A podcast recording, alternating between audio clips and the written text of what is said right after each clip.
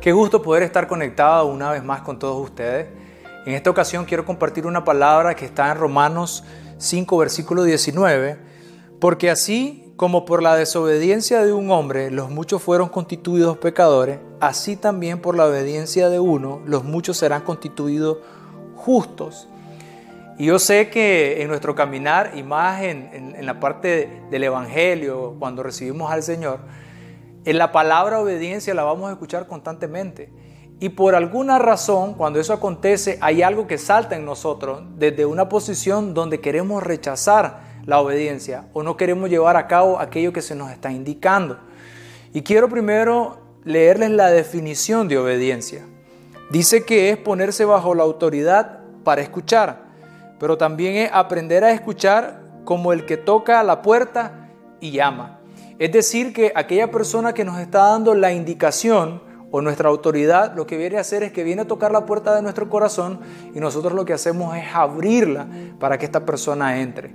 Lo que está denotando esta definición es que la obediencia trasciende más allá de lo externo o lo que nosotros podemos ver.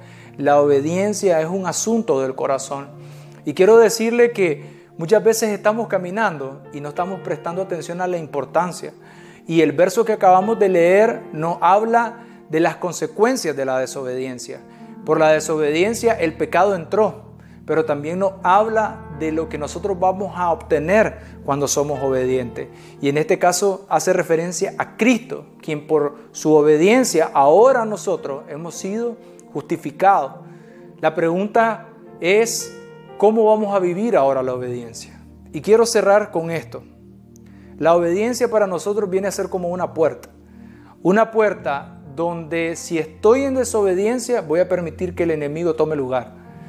Pero también es una puerta que si vivo en obediencia, lo que voy a permitir es que se establezca la palabra de Dios, que me va a bendecir a mí, pero también va a bendecir a mi casa y va a bendecir a, mis hijos y mis generaciones. Por tanto, cuando tú caminas en obediencia, escuchando y poniendo en práctica lo que Dios ha dicho para tu vida, ciertamente vas a ver la bendición de Él sobre tu casa y sobre los tuyos.